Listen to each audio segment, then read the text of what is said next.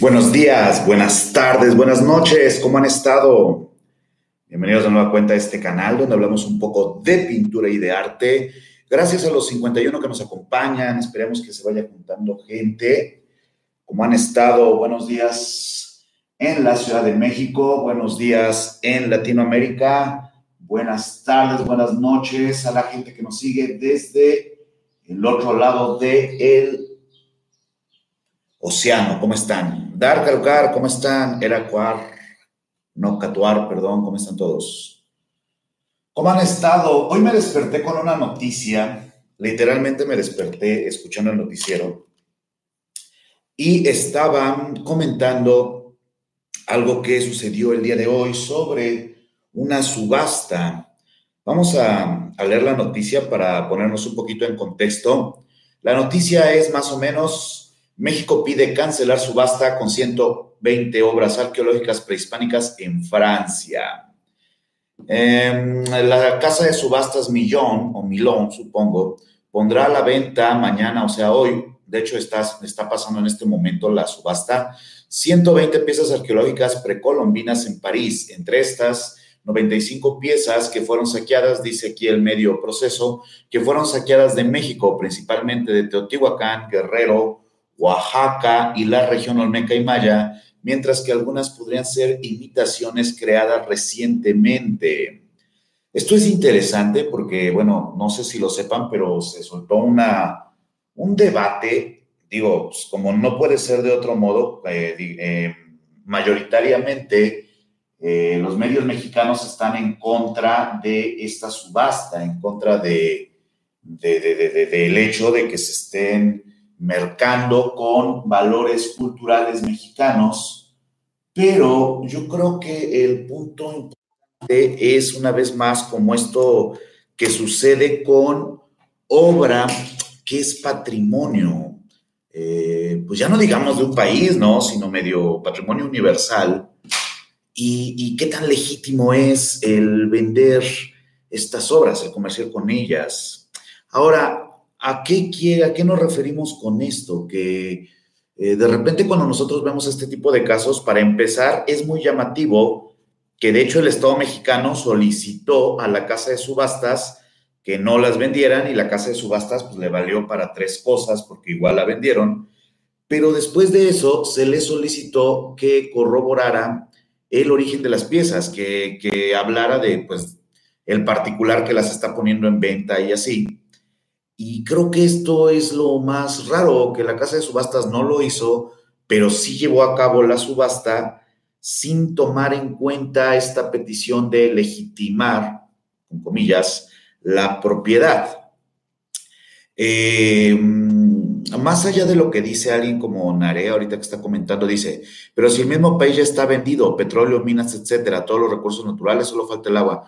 Bueno, pues precisamente ese es el punto, ¿no? Porque pareciera que al decir esto tenemos que aceptarlo y bajar las manos y decir, bueno, pues no podemos hacer nada porque el país ya está vendido, cuando el gobierno actual está en una suerte de reestructuración del patrimonio cultural, del patrimonio histórico, la recuperación de la memoria, pero también revela esta, esta, no sé si decirle doble moral, pero sí esta extraña actitud del el orgullo de los mexicanos alrededor de su patrimonio. Por ejemplo, el día de, anteayer, creo, el 15 de septiembre, se celebra la independencia mexicana y era asombrosa la cantidad de gente que estaba en el Zócalo. Creo que es la primera vez que yo vivo en el centro de la Ciudad de México, así que puedo decirlo con cierta, con cierta confianza. Es la primera vez que no veo los camiones de acarreados masivamente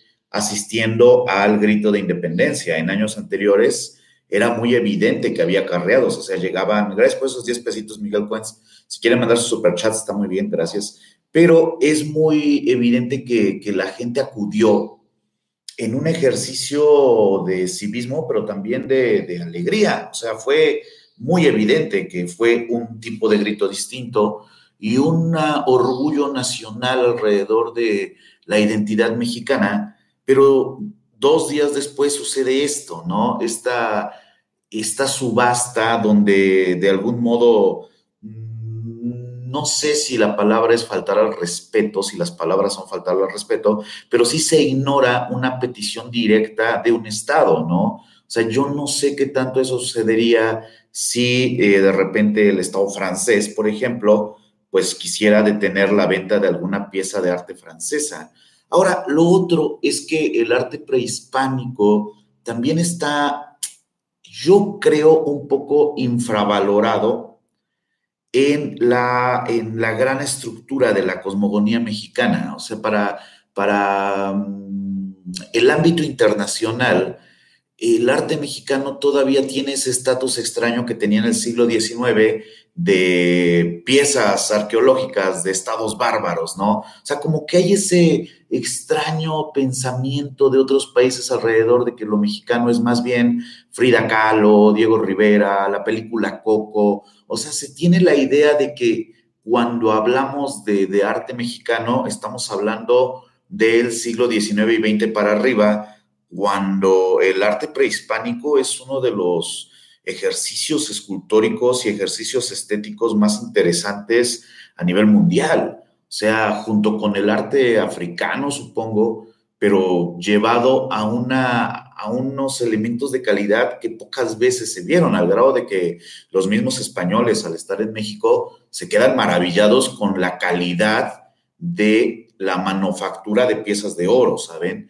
Y, creo que eso es lo que vuelve tan atractivo este tipo de, este tipo de, subastas, este tipo de eh, ejercicios de, de compra-venta de estas piezas, pero sucede que en México hay una ley que dice que es propiedad del Estado todo aquel patrimonio cultural, estético y artístico creado incluso antes de la existencia del Estado mexicano.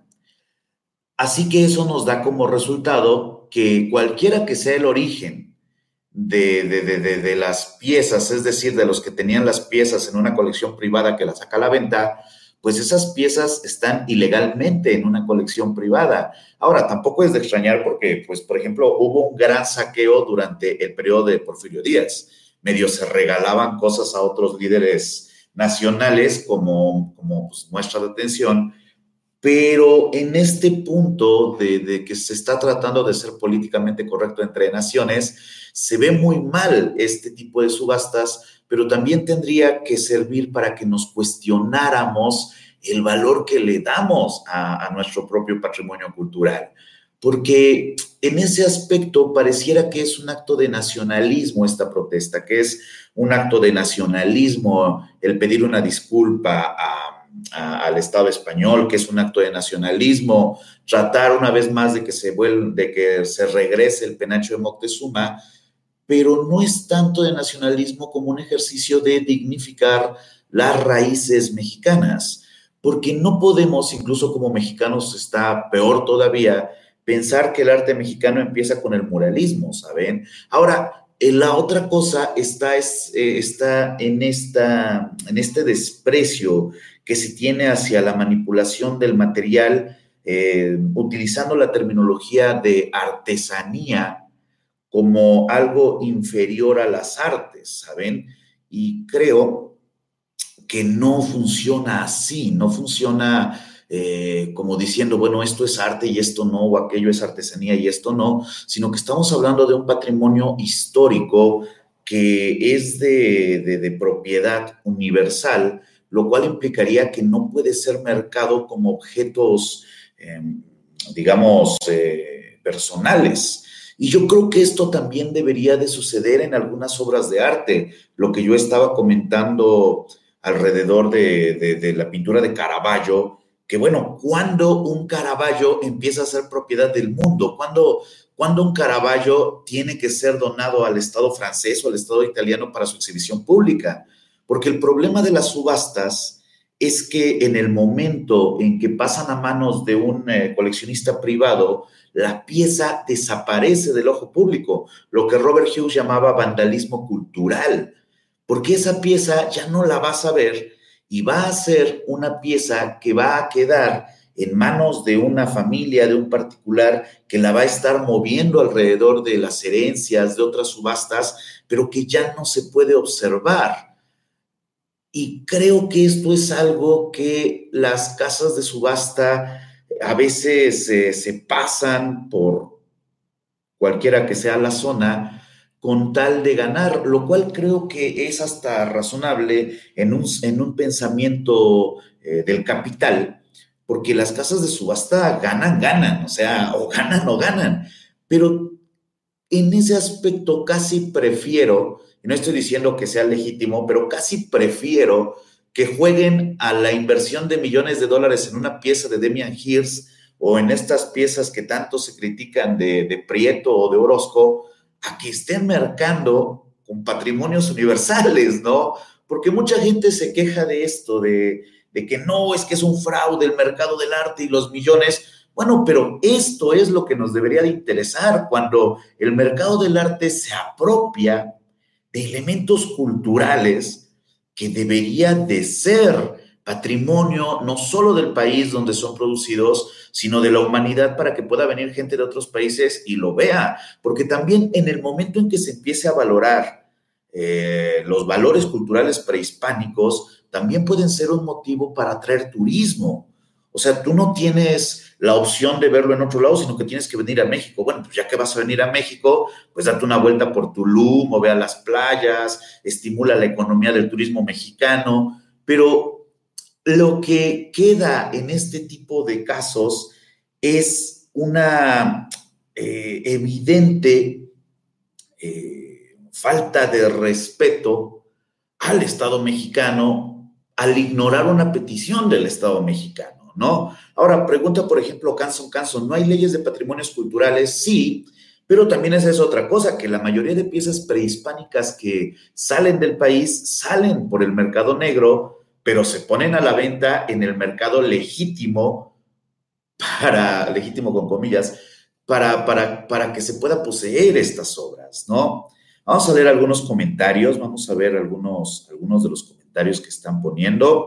Dice Daniel Valencia, siempre ha existido como un desprecio y cosificación con los pueblos y las personas indígenas. Aún se exponen en museos europeos cadáveres de personas aborígenes. Sí, por ejemplo, esas cosas, eh, en algún momento la gente critica mucho la corrección política, como que reclaman el fin de la corrección política, pero es que la corrección política también incluye el tener un mínimo de respeto con las culturas que fueron eh, saqueadas, que fueron exterminadas, Hace un momento estaba yo escuchando un noticiero donde hablaban del tema y decían que la defensa de algunos estados es decir que fueron legítimamente entregadas al rey del país que conquistó. Bueno, pero eso tendría que legitimar la conquista, lo cual si bien es un proceso histórico innegable, pues se tiene que considerar como un estadio de la sociedad que ya se ha superado, ¿no? Gracias, Patricia Lara, por esos 100 pesitos.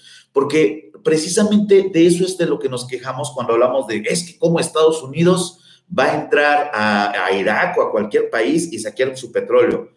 Bueno, es que pareciera que los únicos valores que son eh, motivos de la reprobación colectiva son los valores eh, monetarios actuales, cuando el meterte con el patrimonio cultural de un país también es un tipo de saqueo moderno, ¿no? Pero vámonos a leer algunas cositas. Eh, Revolver Dolls dice, buenos días. Hablando de vandalismo cultural, no evito pensar en Eduardo Constantino, dueño del Malva en Buenos Aires, el cual recientemente compró un Remedios Varo en millones de dólares, previamente había invertido en artistas como Frida Kahlo y Diego Rivera. Dice que apoyar el arte latinoamericano, pero no mal, parece más que una especulación.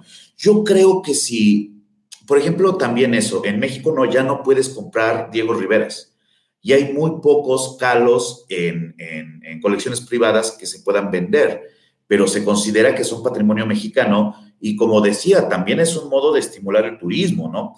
Pero eh, del otro lado, si está a los ojos del público, a pesar de ser de una colección privada, al menos hay, hay una intención de que sea accesible pero cuando está directamente en manos privadas que vuelven inaccesible el valor cultural, prácticamente pierde su sentido, ¿saben? El arte, el arte histórico, el arte, el gran arte, el arte del barroco, el arte del muralismo, el arte de los eh, principales exponentes sudamericanos. Por ejemplo, estoy haciendo un video sobre eh, arte venezolano para esta sección nueva que les comento de Recorriendo América a través de sus artistas. Y es alucinante la identidad eh, tan, tan, tan original de los artistas venezolanos. Es impresionante el sello de identidad que tienen y el hecho de que tienes que ir a Venezuela para verlo. Y creo que el punto es que en algún momento, cuando la obra ha trascendido la especulación del, de, valga la redundancia, del momento económico, se tiene que empezar a seleccionar aquellas que representan el patrimonio cultural de un país. Dice Luz Alba, bueno, vamos a ver, control, Marcos, no estoy de acuerdo, no se puede excluir España. Eh, eh, bueno, creo que traen, creo que traen como, como, como un pleito aquí en el chat. Vamos a leer algunos comentarios. Acá no se trata ya de algo que sucedió hace casi 500 años. La cuestión es que la llegada de los europeos a América era inevitable. Sí, pero insisto, ¿no? O sea, estamos hablando de un caso actual que revela cierto pensamiento alrededor de eh, la, soberanía de un país. O sea, no sé, por poner un ejemplo, ¿no? Eh, de repente un coleccionista mexicano, vamos a poner Carlos Slim, compra, eh, qué sé yo, vamos, quiere comprar las joyas de la corona inglesa. No se las van a vender. ¿Por qué? Porque representan un valor cultural, patriótico, pero también una identidad. Y el hecho de que se puedan mercar estas piezas mexicanas así como así, para empezar, ¿cómo salieron de México? ¿Por qué no se investiga bajo qué eh, estructura se pudieron vender esas piezas? ¿Dónde está la investigación respecto a, las secretarías creadas para proteger el patrimonio cultural? Que muchas veces la corrupción viene desde ahí, ¿no? O sea, imagínate que tú tienes acceso al catálogo de piezas encontradas en Teotihuacán y que por ahí se te ocurra hacer negocio con eso. Oye, espérate, ¿no? O sea, ¿a quién le llegó ese dinero, no? Porque les digo que el problema es este, que todo el mundo se rasga las vestiduras hablando que el fraude del mercado del arte, que eh, el engaño colectivo, pero lo que realmente debería de preocupar no es a cuánto está vendiendo un contemporáneo, sino cómo de la misma galería que mueve estas cosas pueden mover este tipo de, de valores sin que se haga una investigación a nivel internacional. De hecho, la UNESCO acaba de anunciar que va a, revisar el caso, porque, porque como estoy viendo en el chat, esto siempre termina en una discusión de eh, los españoles eran los malos y los mexicanos los buenos, no, porque los mexicanos también mataban gente y entonces llegaron a civilizarlos. O sea, no, esa no es la conversación. Esa no es la conversación, sino aún es legítimo en el siglo XXI tener piezas manchadas de sangre en los museos europeos. O sea, ¿en qué momento se considera que es adecuado pensar como un acto simbólico la probable devolución de algunos elementos culturales. Esa es una. Pero la otra es el mercado alrededor de esto. Luego, este, el hecho de que se menciona que probablemente muchas de las piezas, bueno, algunas de las piezas pueden ser falsas. Oye, ¿por qué le siguen comprando a esa casa de subastas sabiendo eso? Porque se está especulando porque se planea que esa pieza suba su valor y la puedas vender después, aun cuando sea falsa, pero como nadie la revisó, pues se vale, ¿no? Y yo creo que este es el problema, que habría que volver a, a, poner atención en el fenómeno de la burbuja del arte que se menciona en un documental eh, con ese título, que las casas de subasta crean especulación alrededor de valores para poder ser como una especie de bancos, ¿no? Que en vez de tener dólares invertidos, tienes tus piezas invertidas y que cuando necesites dinero, pues otra vez puedes vender las piezas. Oye, yo no creo que esto vaya tanto alrededor de si es un engaño colectivo o estas cosas, porque por mucho que a la gente le moleste que, se venda a 33 millones de dólares un, un Jeff Koons, realmente ese dinero, la gente que se queja, se queja por el, el engaño, pero el dinero le queda muy lejos. Pero cuando la venta se hace alrededor de patrimonio cultural, ahí es que debería de interesarnos, ahí es que deberíamos de decir, oye, Estado, ¿qué estás haciendo para, para revisar esto, no? Porque además lo peor de eso es que esta autoridad que se tiene sobre estos valores culturales, déjenme mostrar un, un video, digo, un mensaje, esta revela este tipo de pensamiento.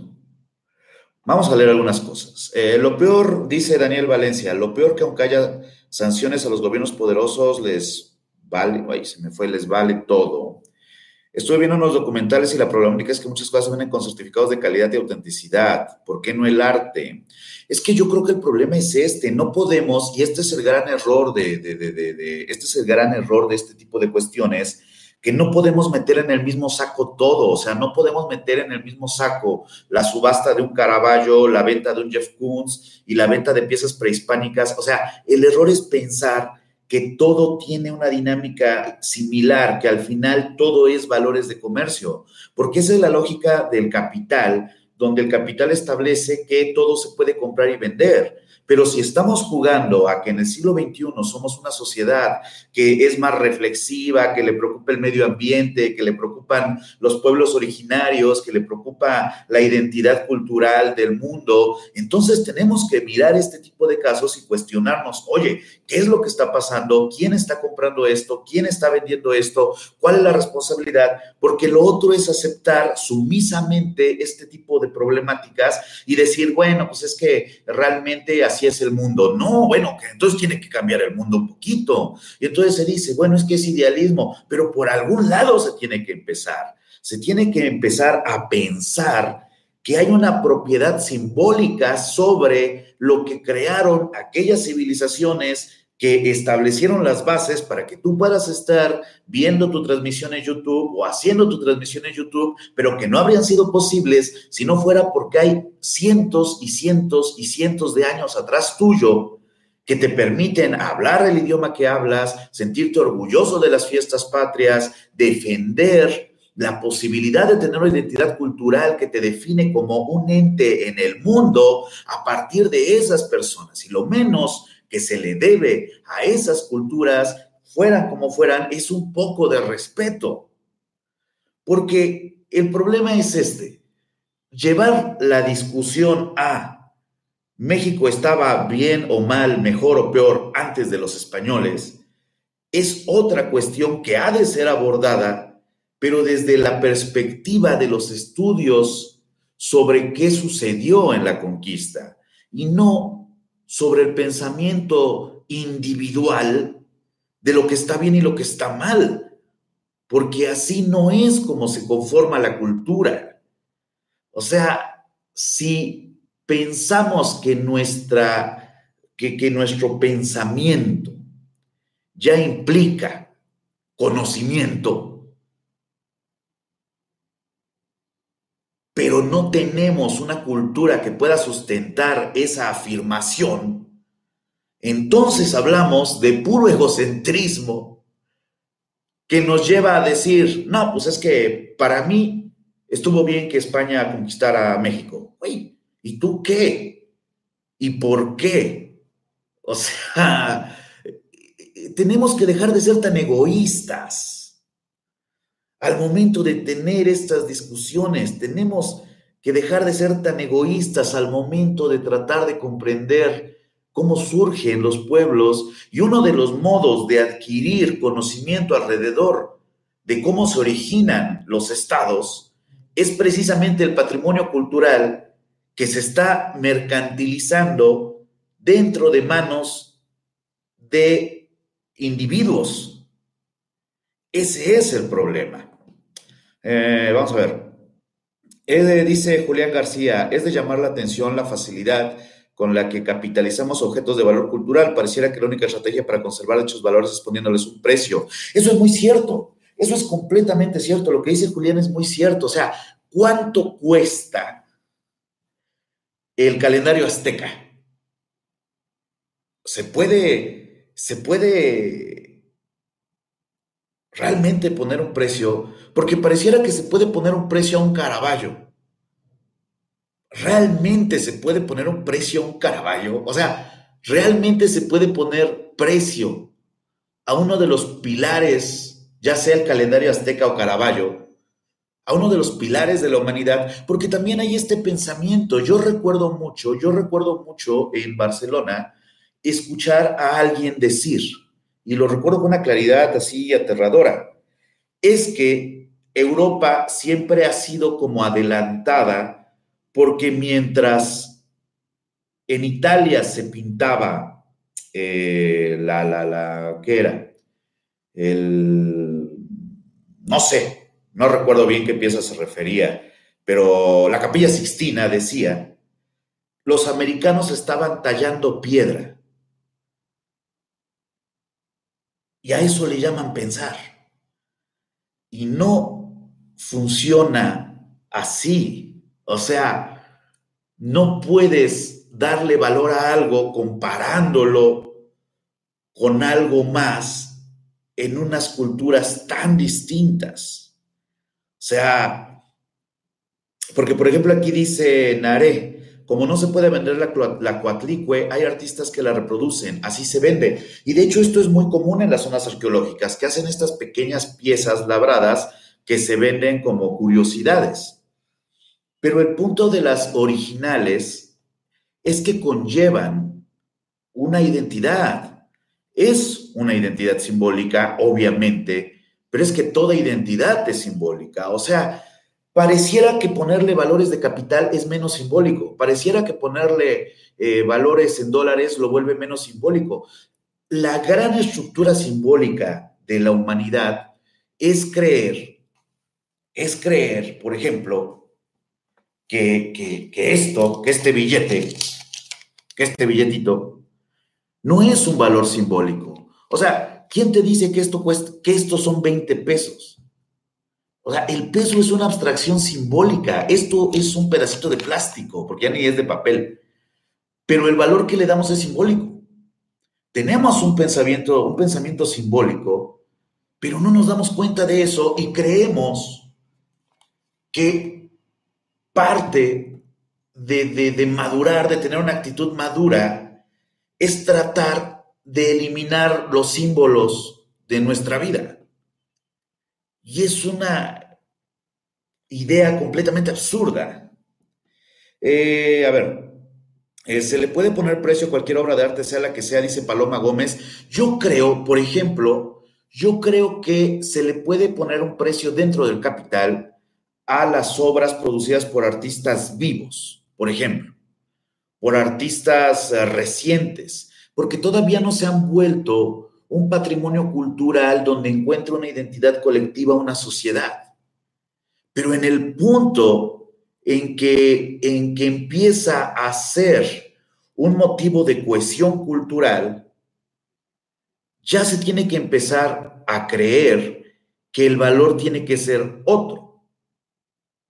Dice, el oro no, con el dinero es diferente. El peso hace mucho que dejó de costar un peso, su valor real es como de 10 centavos. Bueno, no, no creo que eso le quite peso a mi argumentación, pero se entiende, ¿no? Se llama Piedra del Sol, no calendario azteca. Yo me refiero al calendario azteca porque eh, es como se le conoce así internacionalmente, pero pues si quieres especificamos que el nombre correcto es Piedra del Sol. La palabra clave es la identidad colectiva, sí, porque además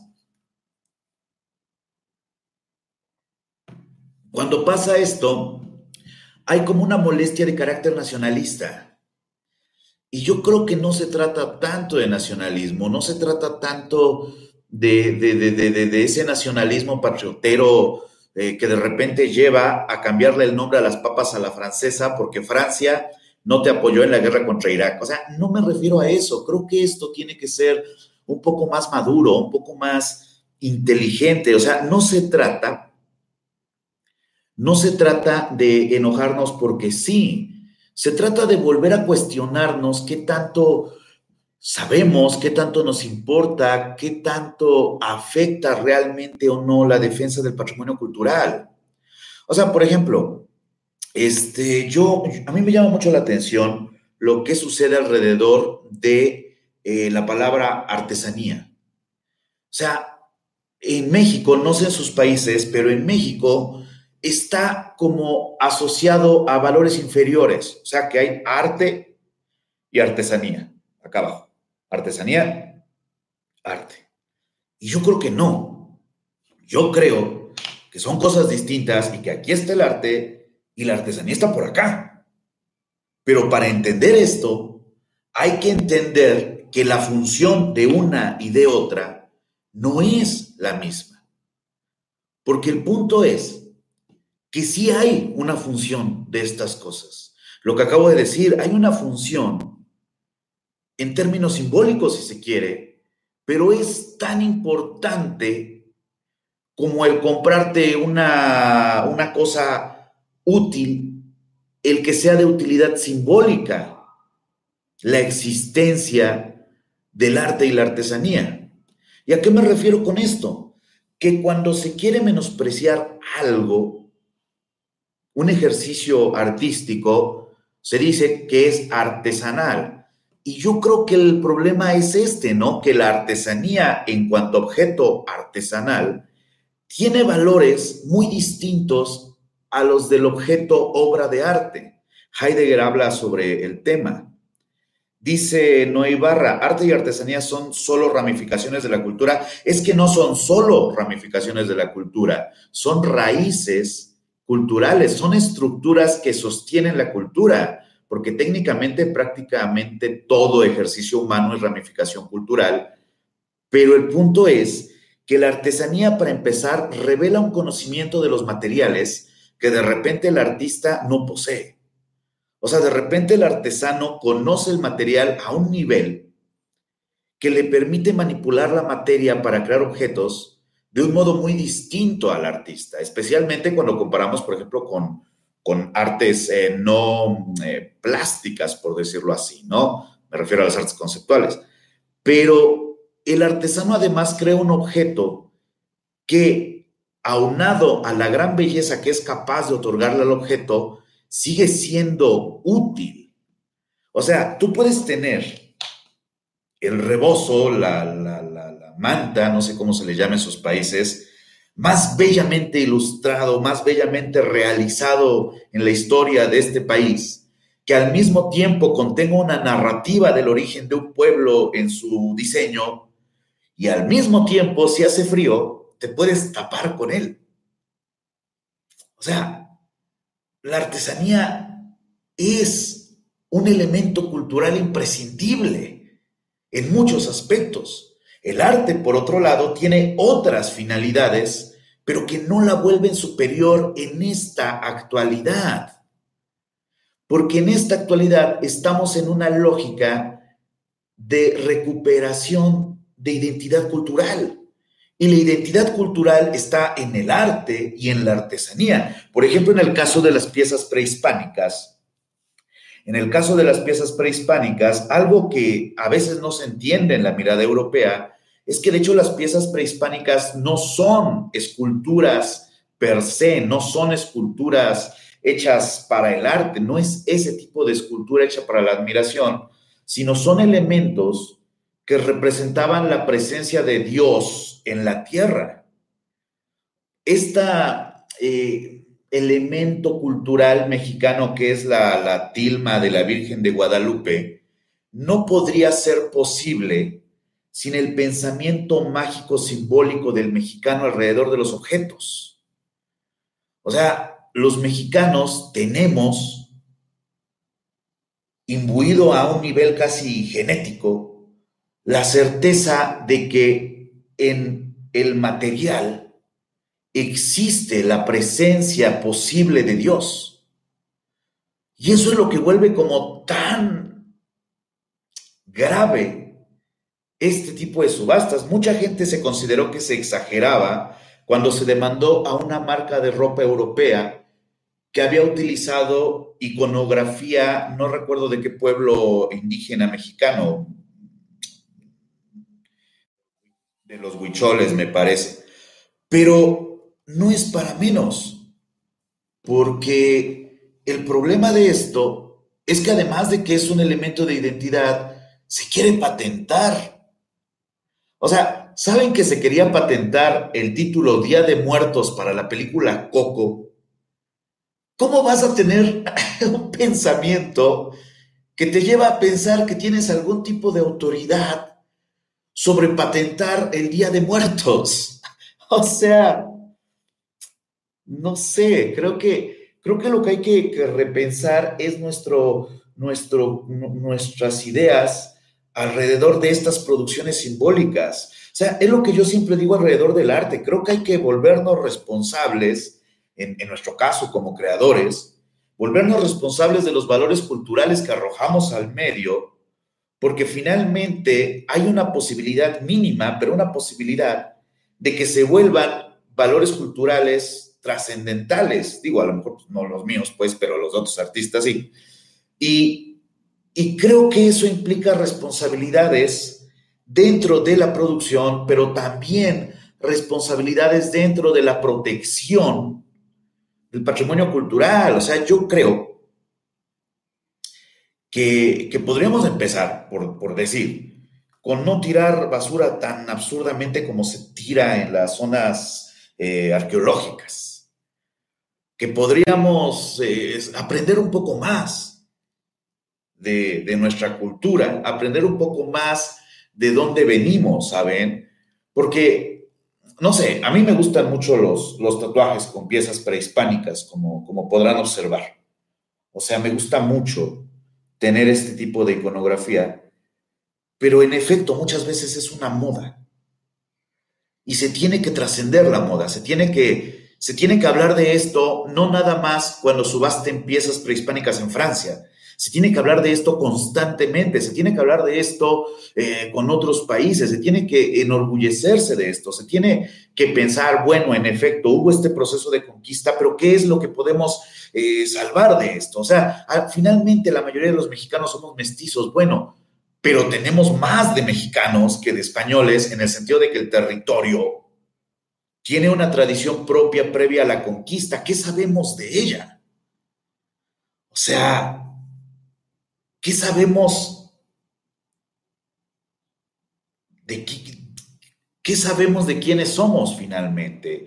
Yo recuerdo, por ejemplo, para mi tesis de diseño gráfico, mi tesis de licenciatura, yo hice un cuento infantil ilustrado de historias de la zona de Naupa, que está por Puebla, por Huachinango. Y, y el punto es que era muy interesante que de repente eh, te decían que alguien hablaba tal lengua, pero que se había muerto y entonces ya nadie hablaba la lengua. Y te das cuenta de lo frágil que es el patrimonio cultural, que es frágil la historia. Vamos a ver qué dice. Eh, Verónica Rosales las lenguas se transforman en otras a diario, pues sí, pero eso no impide que se pueda preservar la memoria. O sea, yo creo que aquí estamos hablando de memoria, porque cuando la pieza desaparezca de la percepción pública, desaparece un pedazo de memoria con ella. Vamos a leer comentarios. Pablo J. García, vivimos en la aldea global, dejemos los nacionalismos, please. Me encanta este tipo de, de actitudes. ¿Eso qué quiere decir? O sea, ¿Qué quiere decir dejemos los nacionalismos y encima, please, please, please? Pues, ¿Qué? Ahora, no estamos hablando de nacionalismo, estamos hablando de identidad cultural. Si tú no sabes diferenciar entre nacionalismo e identidad cultural, es que no tienes el conocimiento que te permita pedir que se deje una u otra, porque no sabes de qué estás hablando. Y la discusión es que tenemos que saber de qué estamos hablando. Tenemos que explorar esto. Vamos a ver. Hace varios años encontré una pieza que al parecer es prehispánica. En ese momento me daba confianza evaluar su autenticidad por la razón monetaria, pero también queda con la razón.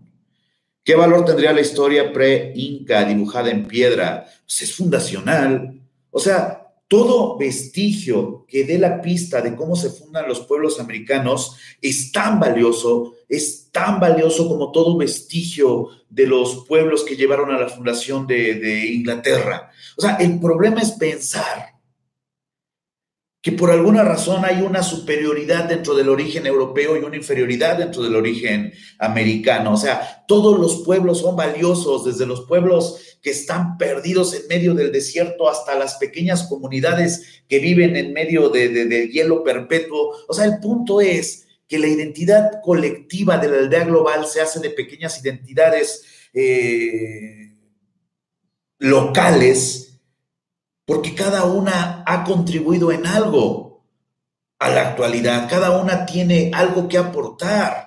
O sea, cada cultura, por pequeña que sea, ha aportado desde diferentes aspectos. No todo es la construcción de imperios. Por ahí hay pequeñas eh, adecuaciones como cómo se, eh, cómo se colectan estas semillas. Bueno, pues que sin eso no había civilización. ¿Cómo se hace este plato? Bueno, sin eso no hay alta cocina. ¿Cómo se pesca este pescado? Sin eso no hay sushi. O sea, el punto es que hay que pensar que esto es mucho más importante que un asunto nacionalista. Ese es precisamente el problema.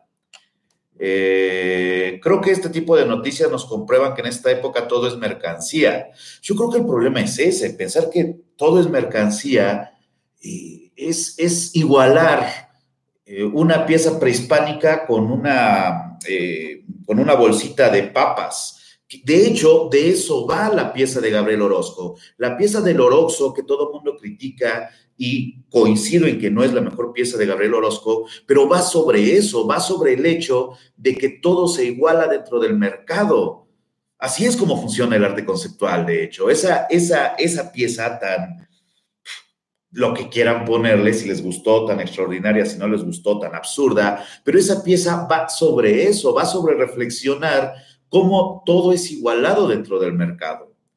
A ver, los pueblos que sufrieron y defendieron a capa y espada para que la cultura y raíces propias lleguen hasta estos días. Y es que yo creo que es eso, digo, e, e, e, evidentemente no se puede decir que, que, no fueron procesos brutales pero porque la realidad del siglo XV, XVI, XVII, bueno, del XVII no tanto, pero porque las realidades son brutales. Hay un libro que se llama eh, Vigilar y Castigar de Foucault, si es de Foucault, ¿no?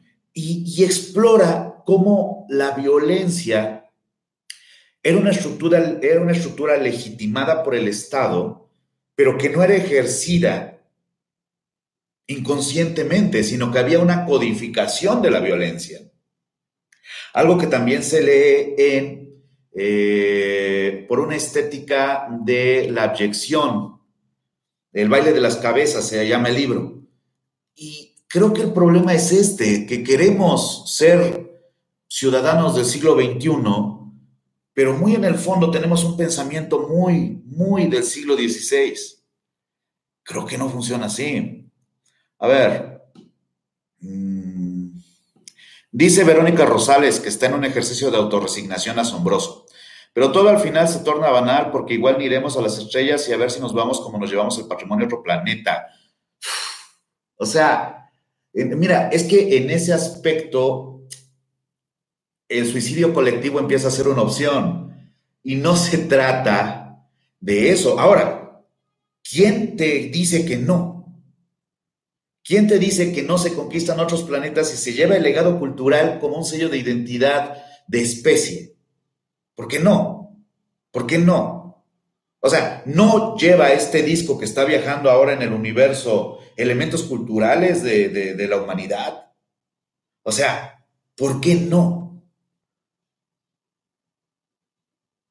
¿Por qué no?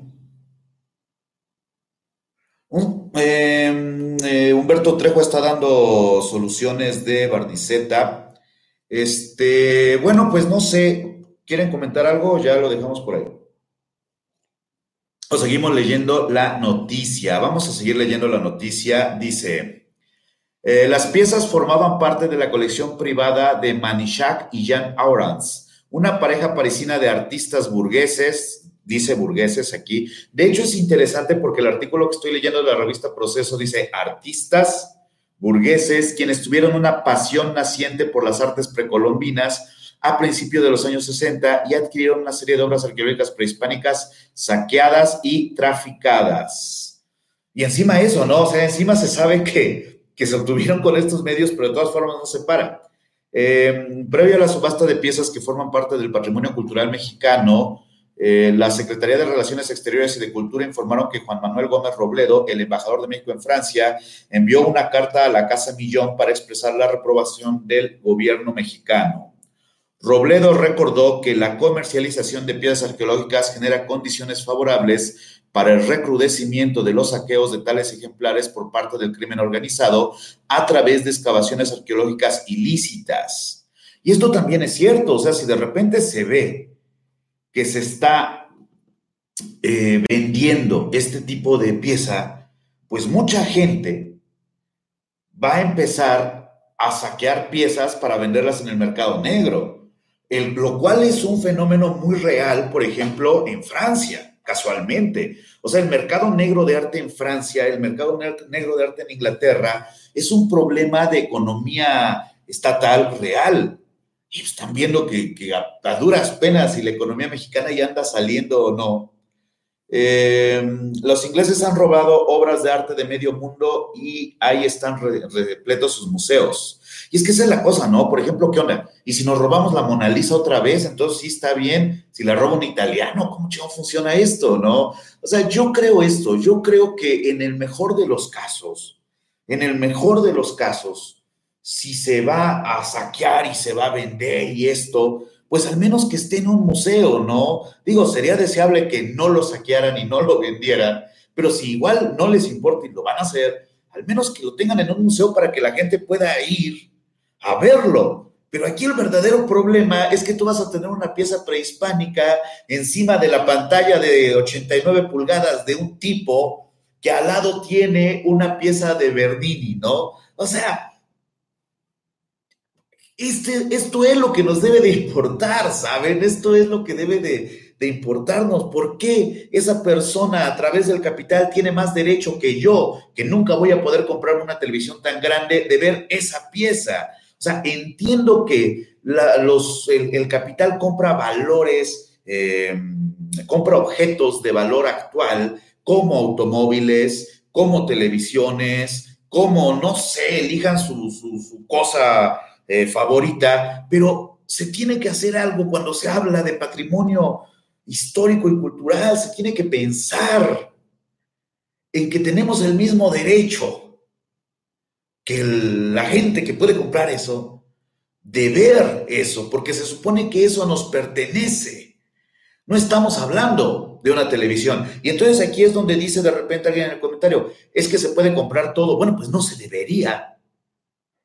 A ver, dice Lynn González, la historia se construye todos los días, nos falta curiosidad y no tragar entero de todo lo que nos dicen o enseñan. Nuestros pueblos tienen mucha sabiduría por descubrir. Eh, dice Isai Sharingan, eh, como mexicanos nos falta mucha identidad, solo nos ofendemos cuando algún extranjero hace o dice algo malo con nuestro México. Nosotros podemos hablar mal todo el tiempo, pero que no lo haga nadie más. Dice Guillermo, de un particular para un particular, pues sí mejor que esté, en que esté más bien en un museo a que esté tirado en una bodega en una sala. Yo creo que aquí pasa algo, ¿saben? Yo creo, hay por ejemplo un, eh, movimiento, una estructura cultural que está muy de moda actualmente, o más bien que estuvo de moda, pero se preserva, que es el hipster, por ejemplo, ¿no?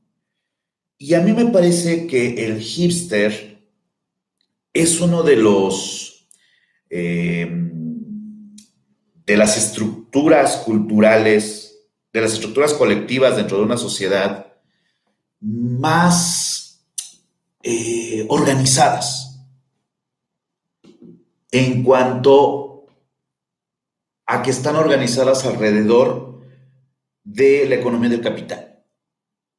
Es decir, que el hipster como movimiento, obviamente no me refiero a ninguno en particular, pero sí he conocido como ese, esa rama, pues, eh, gentrifica.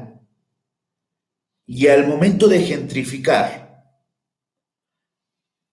saquea los valores culturales del espacio que se apropiaron.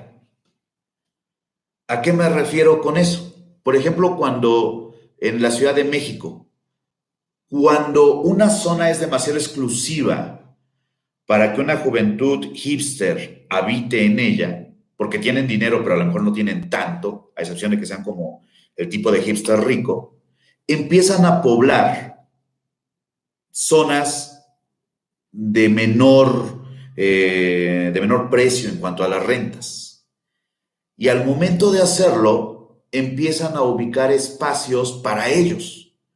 Cafés, bares, restaurantes, que son inaccesibles para la gente de la zona que originalmente habitaba ese lugar.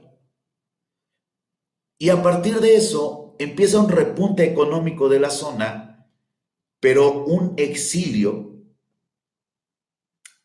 de las personas que originalmente estaban ahí. ¿Qué es lo interesante? Que como el hipster no tiene una cultura propia, se apropia de la cultura del lugar. Y de ese modo, de repente en México, no sé en sus países, pero de repente en México es hipster las películas del cine mexicano de los 40 es hipster la lucha libre. Es hipster el pulque.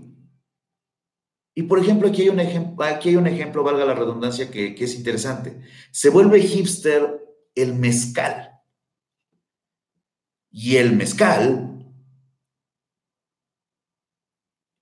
es algo que surge de los pueblos que se vendía dentro de los pueblos, que era un patrimonio de los pueblos.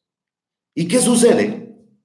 Que al apropiarse del mezcal, le dan connotaciones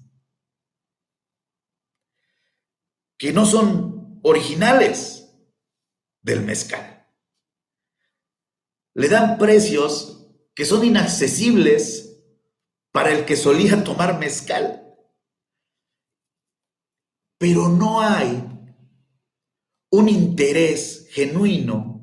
Obviamente hay excepciones, como en todo, obviamente hay excepciones, pero en general no hay un interés genuino de saber de dónde surgió, sino de apropiárselo en el momento en que llegan.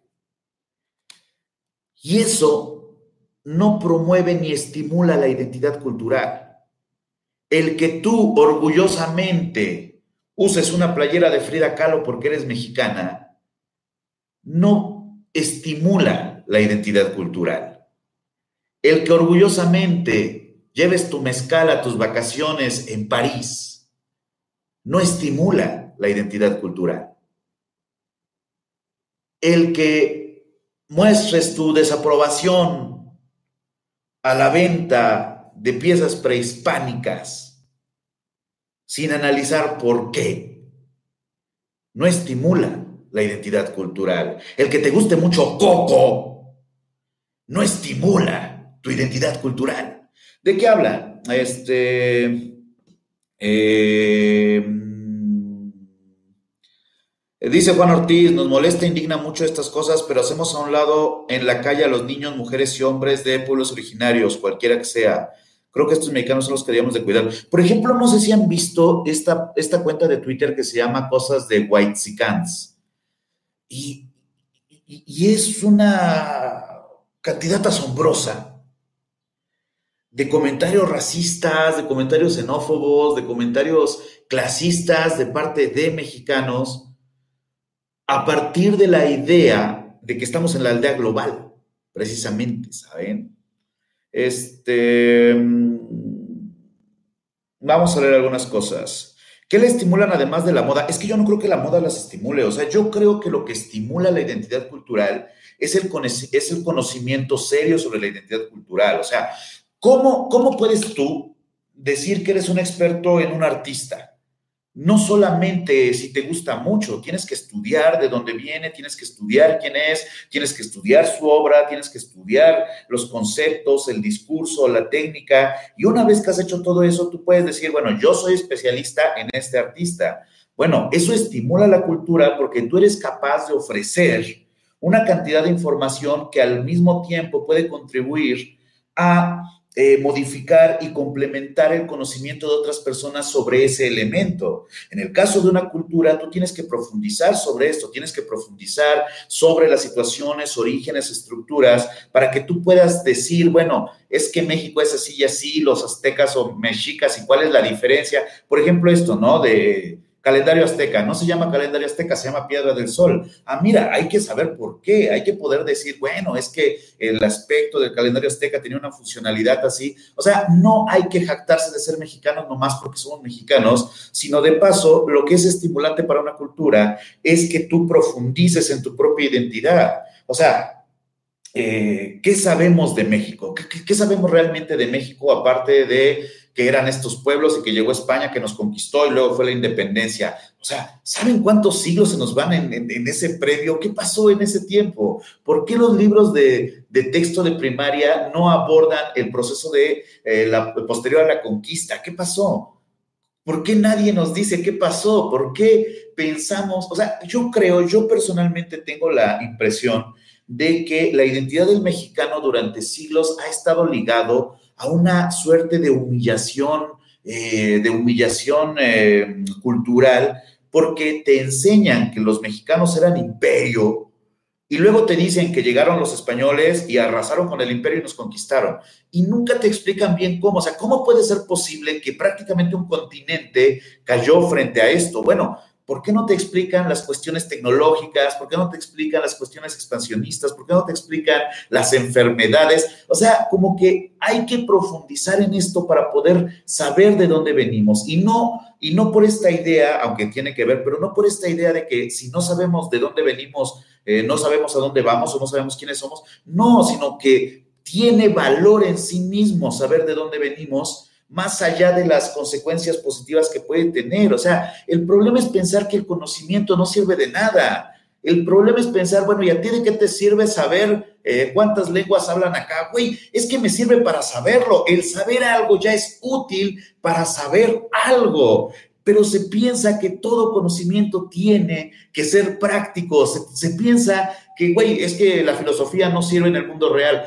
Sirve para hablar de filosofía. O sea, a mí lo que me parece desesperante es esto, que hay mucha gente que piensa que, bueno, ¿para qué voy yo a defender estas piezas prehispánicas si a mí ni me gusta eh, la, escultura prehispánica? Así no funciona el pensamiento, o sea, así no funciona la identidad, así no funciona la cultura.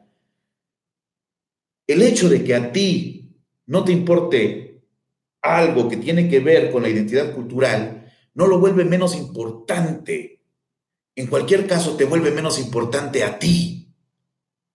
En fin, vamos a leer algunas cosas antes de que me vaya. Ya llevamos una hora aquí haciéndome mala sangre. Es que sí, yo creo que el problema es que hay que quejarse, pero también hay que saber por qué, por qué me estoy enojando, por qué estoy eh, indignado ahora mismo, ¿no? O sea, no basta con, consentir el nacionalismo, no basta con tener una identidad que proteger por nacionalistas, no, se tiene que pensar más allá de eso. Eh, entonces lo importante es investigar para justificar. No, lo importante es investigar para tener el conocimiento y que este conocimiento sea útil para transferir ese conocimiento. O sea, la investigación es valiosa por la investigación misma. Eh, a ver, algo bueno les dejaríamos los españoles, ¿no? Ya sé que no se justifica. Es que no se trata de justificar, por ejemplo, mira, nos dejaron algo que yo estoy hablando en español. O sea, pero la cosa es esta, ya no se trata de bueno o malo, se trata de cómo sucedió. Porque e, el problema es esto, yo creo, yo creo personalmente, que algo como disculparse por la conquista. Es meramente simbólico. Porque mucha gente dice, bueno, ¿yo por qué me voy a disculpar por esa conquista si yo ni, ni tengo nada que ver? Eso fue hace muchos años. Son hechos simbólicos. Tenemos que tener un pensamiento simbólico. Si nos gusta el arte, tenemos que tener un pensamiento simbólico. Si queremos contribuir a la sociedad, tenemos que tener un pensamiento simbólico. Si queremos pensar en enriquecernos individualmente, también tenemos que tener un pensamiento simbólico. O sea, el punto es que hay que reclamar un pensamiento simbólico en vez de irse con las eh, inmediateces propias de la actualidad. O sea, tenemos que, que pensar más. Es el viejo asunto del arte que yo siempre les digo. O sea, pareciera que es muy sencillo decir, ah, esto no me gusta, esto no es arte. No, no, no funciona así el arte. Es irrelevante que te guste o no no funciona como valor cultural, funciona como un valor personal, pero mantener todo para ti es la definición de egoísmo. A ver, si evitas que la gente sepa de su identidad, se les puede vender obra, otra obra a través de un refresco. No entiendo bien eso. Eh, creo que también subyace una cuestión de poder, dice Control Marcos, detrás de esto, de menospreciar cualquier acervo cultural que no tenga conocimiento de la civilización occidental. En eso estoy muy de acuerdo, en eso estoy muy, muy de acuerdo. Por eso estoy haciendo esta, estos videos sobre arte latinoamericano. Eh, por ejemplo, eso, civilización que creció a partir de masacres, saqueos y apropiaciones culturales. ¿Saben por qué no hubo revolución industrial como tal en España? Porque descubrieron América. O sea, hubo revolución industrial en países que no tenían los beneficios económicos de, de tener colonias, o al menos no tantas, y se vieron obligadas a modificar su tecnología para poder subsistir. España estuvo tanto tiempo en ese estadio raro, o sea, incluso Goya llamaba la atención a que España todavía era un pueblo que era dominado por la iglesia. O sea, Goya decía eso en sus célebres series de grabados. Goya hacía burla de eso. O sea, somos España en el siglo XIX, ¿por qué actuamos como si fuéramos medievales? Decía él. Y eso es algo que viene de un español. No me van a poder decir que no, es que lo que pasa es que estás ardiendo. No. Goya mismo cuestionaba por qué se preservaba ese pensamiento. Hablando de conocer la historia y tener identidad, acá en México celebramos la independencia vestidos como revolucionarios, dice Nares. Sí, bueno, una colaboración por Darin McNaff. Eh, soy amante de la música, dice Noah Ibarra, y no imagino a Universal Music apoderándose de las canciones típicas mexicanas o enriquecerse de ella. No, pero por ejemplo, ¿sabes qué viene de los ritmos latinoamericanos? El reggaetón. O sea, sin música afroamericana no hay reggaetón. ¿Entienden a lo que me refiero? Del siglo XIX, no me acuerdo qué siglo dije, me disculpo, me refería al XIX, pero no, bueno, pero es que, eh, eh, es que el saqueo de América duró, eh, todavía duró para siglos, o sea, evidentemente tuvo unas consecuencias que duraron siglos, ¿no? Pues ya sé que es del siglo XIX, pero sí, el punto es ese, que las arcas de España estaban llenas por eso. O sea, a Goya se le menospreciaba aquí en España por afrancesado. Pues de hecho a Goya se le hizo un juicio por traición a la patria porque celebró la llegada de los franceses durante eh, la intervención francesa en España. Em, ya hace tiempo que historiadores ingleses y Estados Unidos desmintieron ese mito. ¿Cuál mito? ¿Cuál mito y si me pasas la bibliografía, me encantaría. Aunque también, si hace tiempo que historiadores ingleses y de Estados Unidos desmitieron ese mito, estoy más o menos seguro que debe de haber comentarios opuestos a esa desmitificación, ¿no? Eh, luego Goya pintó, ah, John Elliot, pero qué, no, no, no sé, no sé de qué hablamos. Este, luego Goya pintó el 2 y 3 de mayo, pues sí, tenía que disculparse de algún modo. Em, no sé, yo creo que, yo creo que más que indignarse hay que cuestionar inteligentemente las cosas. O sea, yo creo que el punto es ese. Muchas veces yo estoy, gracias por 100 pesitos psicosilosaic cubensis, muchas gracias por 100 pesitos, ya saben que si quieren mandar superchats, son bien recibidos. Yo creo que la cosa es esta, ¿saben? Eh, eh, se indignan por tantas cosas en la actualidad que ya que están indignándose, pues también indignense por el saqueo, ¿no? O sea, ya que estamos haciendo, porque, por ejemplo, el asunto de las mineras canadienses en México.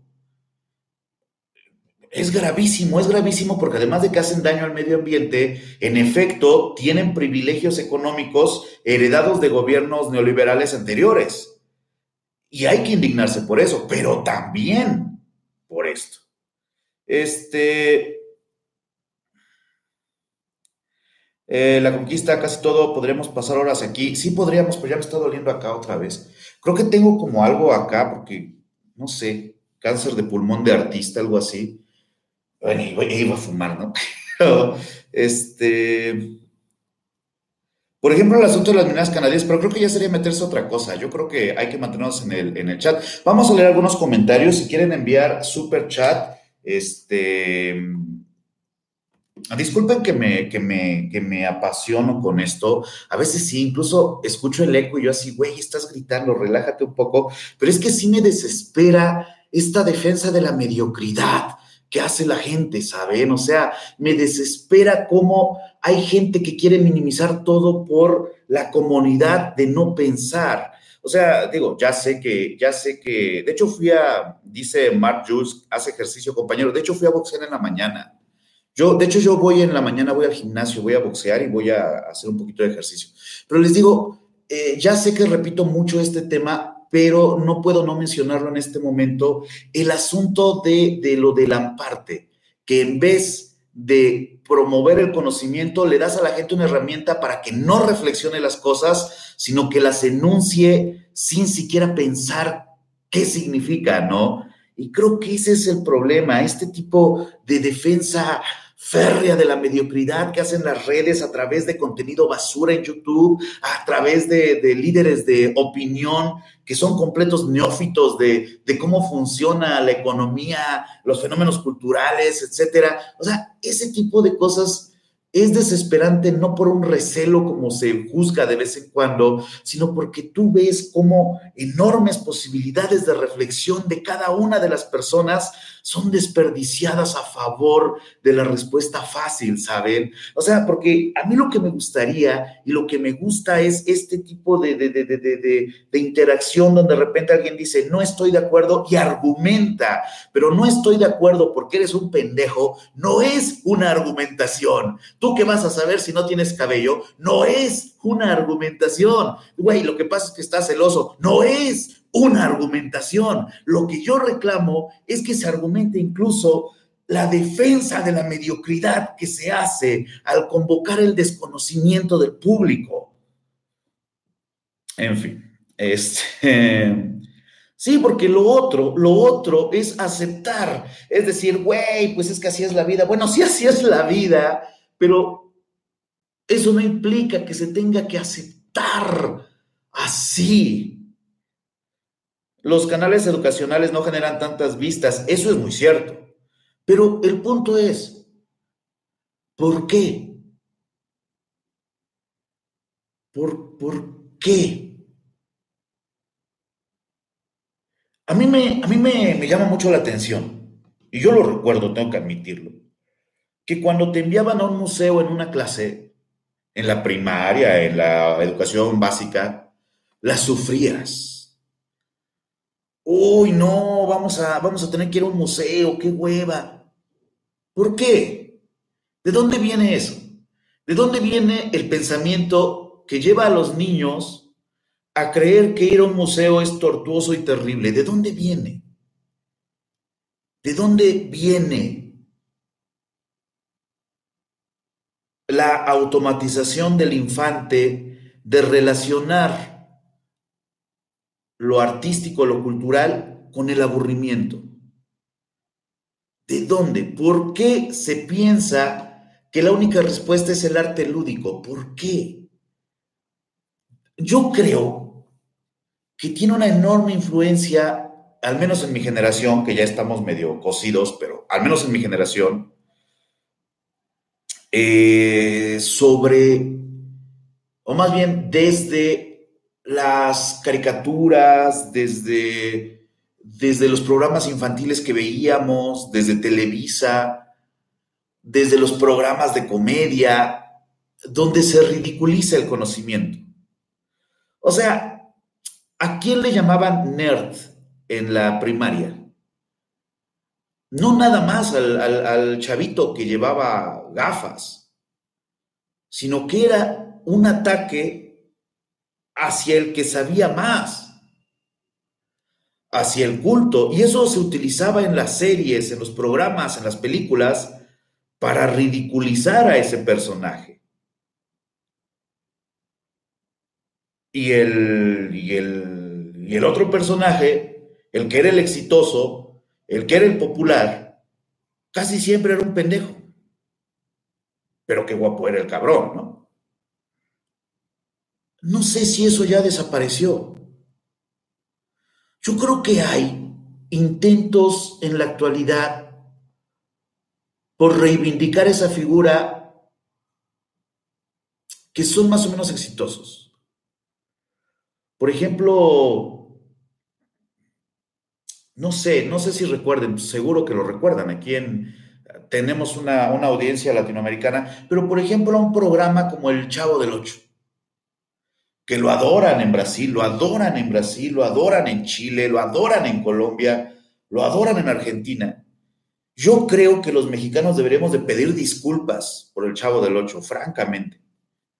O sea, ya que estamos pidiendo disculpas por la conquista, yo creo que tendríamos que pedir disculpas por el Chavo del Ocho, en serio desatamos un horrible mal en la humanidad con esa cosa.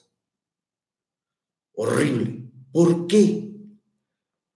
Porque esa cosa, que era uno de los pilares de la identidad mexicana del Estado priista, promovía una relación directa entre la pobreza más absoluta y la nobleza. El corrupto, el mala onda, el pesado, era el que cobraba la renta, pero el mediocre, el que no sabía nada, el que no sabía leer, el que era un completo estúpido y el más pobre, ese era el noble. Ese es el protagonista de la serie. ¿Saben que eso coló muy bien en México? Se promovió una identidad que surgió desde un pensamiento clasista. Es falso que esa serie promueve las buenas costumbres. Es falso que esa serie promueve el espíritu de comunidad. Es falso. Lo que esa serie hace es establecer un vínculo directo entre la mediocridad y la nobleza, entre la pobreza y la nobleza, que es una idea muy religiosa, por cierto. Y creo que ese tipo de valores también ridiculizaban el conocimiento. Ridiculizaban al maestro, ridiculizaban el, eh, tomar conocimiento. Las escenas de la escuela son terribles. Y entonces tú dirás, no, güey, pero es que es una serie, no exageres. Pues la pasaban todo el tiempo, todo el tiempo. Había momentos de la televisión mexicana en que no importaba dónde estuvieras, no importaba la hora del día, estaban pasándola una y otra y otra y otra vez. Y pensar que eso no afectó la formación de los mexicanos es pecar de ingenuidad. Y estoy de acuerdo con que las tesis de Helio tienen errores de planteamiento, por cierto. Pero el punto es ese que nos dejamos llevar. Nos dejamos llevar demasiado. Nos dejamos llevar por la idea de, no, güey, la vida es una, tienes que vivirla. ¿Por qué no puede entrar en las grandes experiencias de la vida? Ir a ver una pieza prehispánica en el Museo de Arqueología. ¿Por qué? ¿Por qué no puede ser tan emocionante como tirarse del paracaídas ir a un museo? ¿Por qué aceptamos que nos enseñen a despreciar el arte? ¿Por qué aceptamos que nos enseñen a despreciar a nuestros pueblos originarios? ¿Por qué lo aceptamos? Ya ni siquiera por qué lo hacemos, ¿por qué lo aceptamos? Les digo que yo, yo tengo como, como esa estructura de identidad muy, muy presente porque mi papá, es un indígena de un pueblo de Oaxaca perdido en la profunda montaña. O sea, literalmente es un pueblo en medio de los cerros, literalmente. Y entonces a mí, a mí me, me, tocó ver la pobreza de adeveras, pero ver la pobreza de adeveras, no la pobreza del que no sabe cómo va a pagar la renta, no, a mí me tocó ver la pobreza de los que se morían de hambre de adeveras. Y, eso no es gracioso. Esa pobreza no es divertida. Por ejemplo, dice Paloma Gómez, el chavo del 8 no es la misma idea o el mismo espíritu que Cantinflas, sí, lo es. No recuerdo la autora, pero hay una autora que, eh, eh, que comparaba Cantinflas con, con Chaplin y decía, Chaplin, dentro de la pobreza, al vestir de etiqueta y portar un, un bastón, inconscientemente está evocando el deseo de crecimiento del pobre, la búsqueda infatigable por mejorar su condición de vida.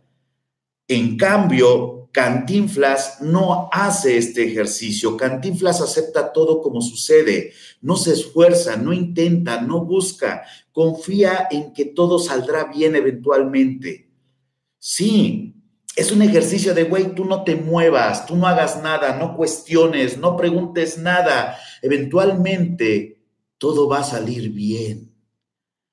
Creo que no, creo que no, creo que no funciona así. Creo que, creo que hay que confiar en que las cosas funcionen, pero creo que hay que trabajar todos los pinches días para que funcionen. Y creo que hay que convocar, hay que convocar al espíritu de comunidad para cuestionar cosas de manera colectiva como ¿Por qué una casa de subastas francesa está vendiendo en este momento arte prehispánico? Cantinflas tiene que ver con la picaresca del renacimiento español, de ahí nos viene. por ejemplo, aprendimos algo el día de hoy. Este, yo creo que, yo creo que esta es la cosa, ¿no? Es, es como cuestionarnos más. Yo siempre voy a defender el cuestionamiento y la convocatoria del conocimiento. Yo siempre voy a defender esto aunque me lleve entre las patas a veces, ¿saben? Yo creo que, eh, que, si hay un medio donde se puede hacer es, es, Internet, porque es un medio de comunicación masivo y que está conquistado por otros espacios, tampoco aspiro, y esto es la verdad, no aspiro a que eh, un día despierte y en tendencias haya un canal cultural. No lo creo, creo que la naturaleza de eh, YouTube es el entretenimiento y creo que el entretenimiento vulgar y, triste de la televisión ha sido reemplazado por el entretenimiento vulgar y triste de, de las redes sociales. Pero creo que a pesar de eso, incluso los que disfrutan viendo ese tipo de videos de Babadum y esas cosas, incluso en todas esas personas, porque yo tengo fe en que es un reflejo humano, hay la posibilidad de convocar a la reflexión, el conocimiento y el aprecio por los valores culturales y artísticos que sustentan una sociedad. Yo creo que no tenemos que encontrar enemigos en esas personas, sino convocar para que vean que el mundo es mucho más amplio que eso, ¿saben? Que el mundo es bastante más grande que tu diversión cotidiana y momentánea de un canal de salseo. Me gusta pensar que podemos crear estructuras para que la gente encuentre placer en visitar museos, en conocer sus raíces, en apreciar los productos culturales de las zonas más humildes. Yo creo que por ahí. Eh,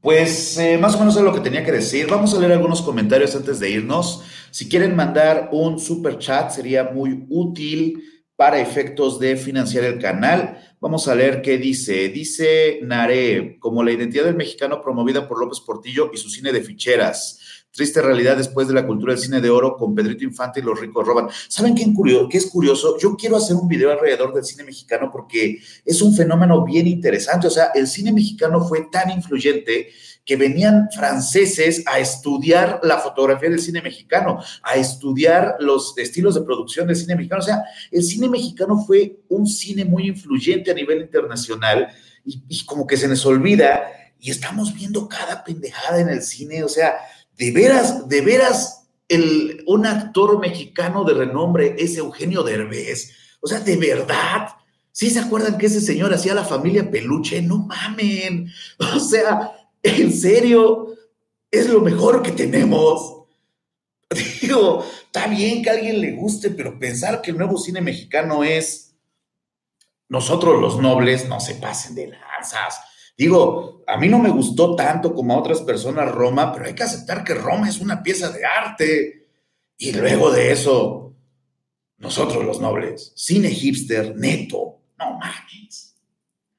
Este, las películas del santo son la hora. De hecho, a mí me asombró mucho que en Francia conocen mucho al santo, ¿sabes? Es que, por ejemplo, eso, eh, el que conozcan al santo, el que compren y vendan películas del santo, no está mal porque no estamos vendiendo la máscara original del santo que está en el Museo del Santo, pero ese tipo de propagación cultural me parece sana, ¿sabes? Digo, a lo mejor no la del santo en específico, pero sí la de que haya fanáticos en Europa del arte prehispánico.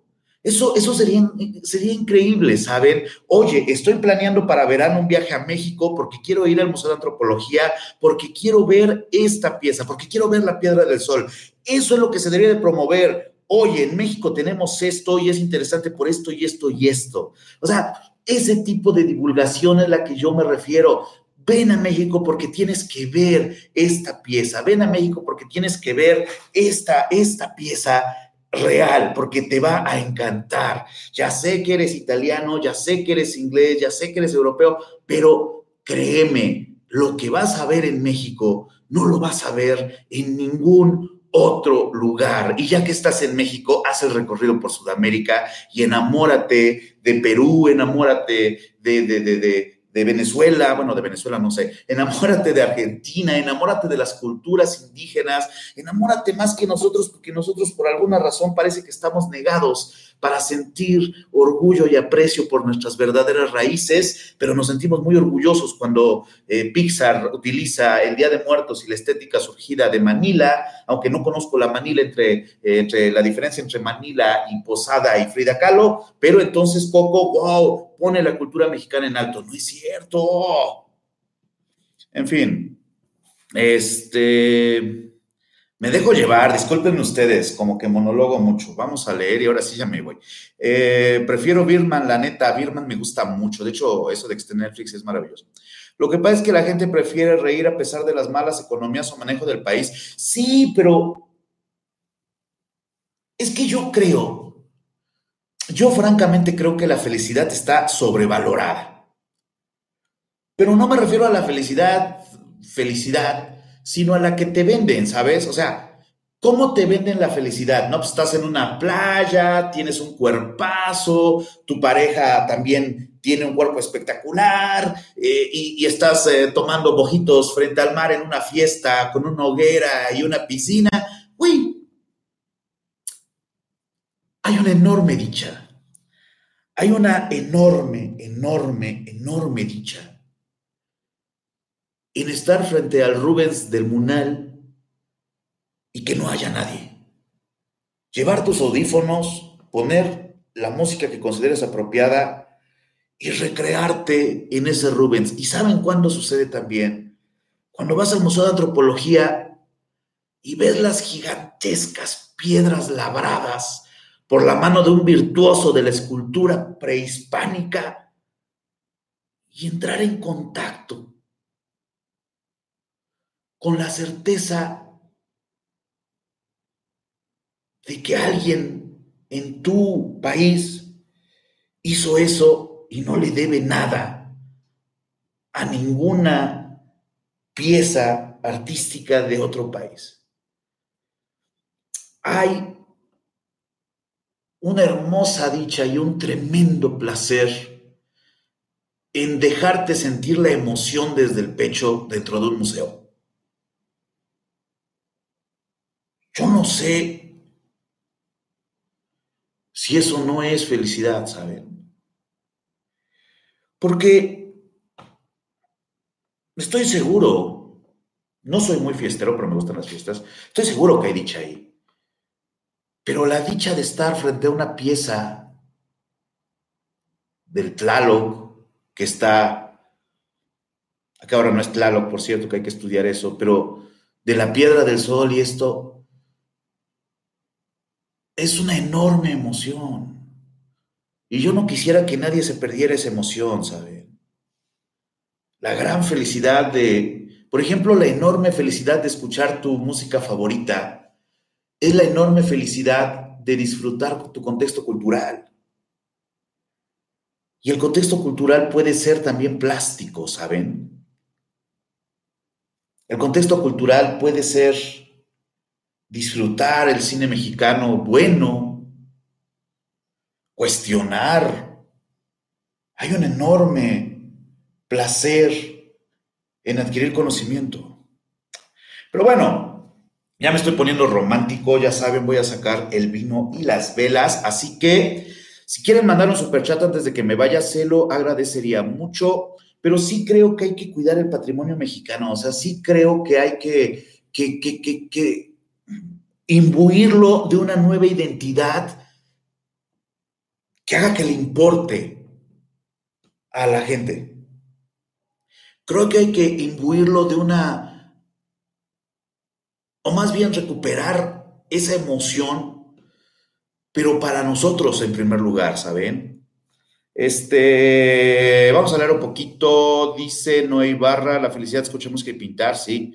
Dice Mark Jules, ¿cuándo haréis las paces Abelina Lesper y tú? Yo no tengo problemas con Abelina, no tengo problemas, ¿no? No me gusta como la gente que utiliza espacios públicos para decirle subhumanos o no me acuerdo qué a, la gente, pero pues yo no tengo nada personal con Abelina.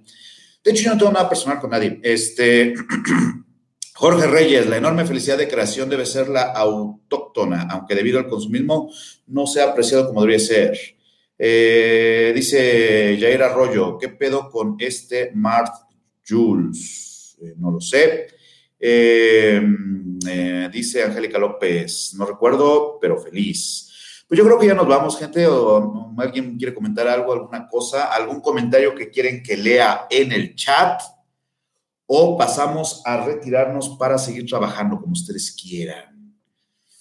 Sí, yo creo que sí, porque si no ya, ya está muy larguito este, este video, pues ya es una hora y media, ya llevamos una hora y media. Yo sí creo que hay que, que, volver al cuestionamiento de la identidad, de la, de la importancia, especialmente en estas fechas, ¿saben? O sea, México tiene como, como muchas cosas muy pesadas que le han pasado en septiembre.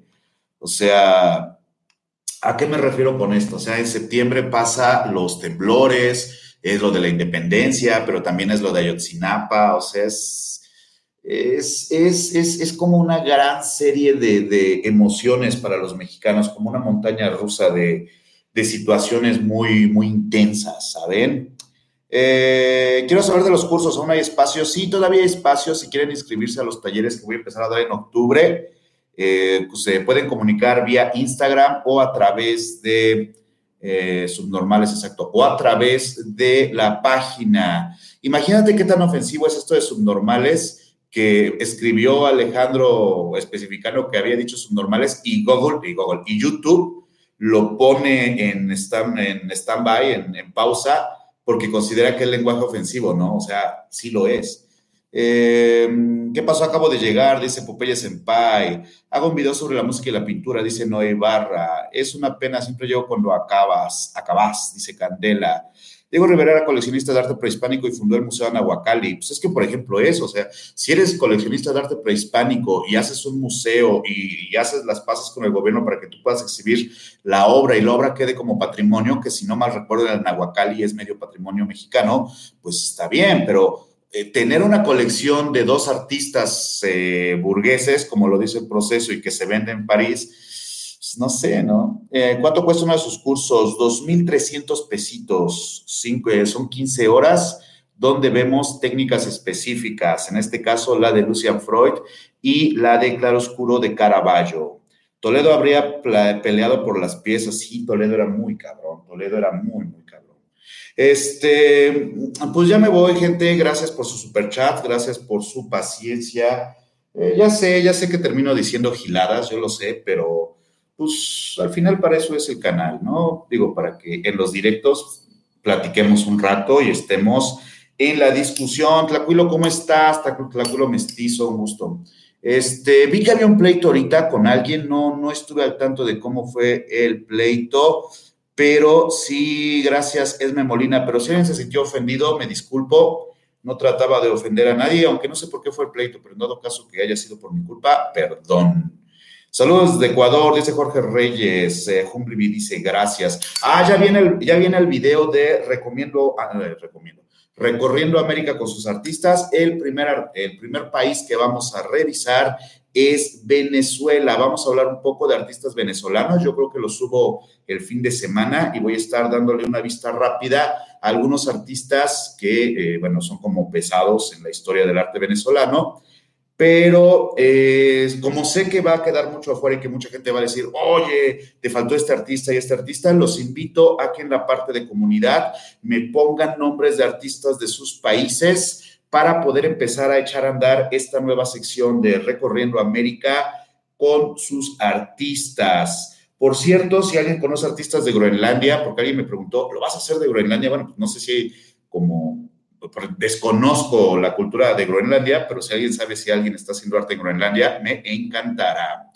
Em, gracias, Julie Reghetti, muchísimas gracias. Saludos a todos, mucho cariño. Saludos desde el estudio, armemos algo pronto. Dice, ah, Miguel, ¿cómo estás? Sí, hay que armarlo. Norman Mendoza, eh, eh, me ha hecho reflexionar muchas cosas. Gracias, Norma, gracias. Eh, muchas gracias a todos. Nos, van, nos vamos a poner a trabajar. A menos que quieran que haga otro directo me Pinto, pero ya saben cómo acaban eso. Así que desde la Ciudad de México les mando un abrazo, un saludo y nos vemos el fin de semana. Manden nombres de autores para poder hacer esta bonita sección. Saludos a todos, abrazos, pásensela bien, pinten mucho no puedo finalizar la transmisión, Prense. Es, ¿Cuándo hablará sobre simbolismo? Pronto, pronto, sobre el simbolismo como movimiento, sobre el simbolismo como figura, no sé. Bueno, hasta luego, nos vemos. Bye. No compren arte robado, especialmente si es prehispánico. Hasta.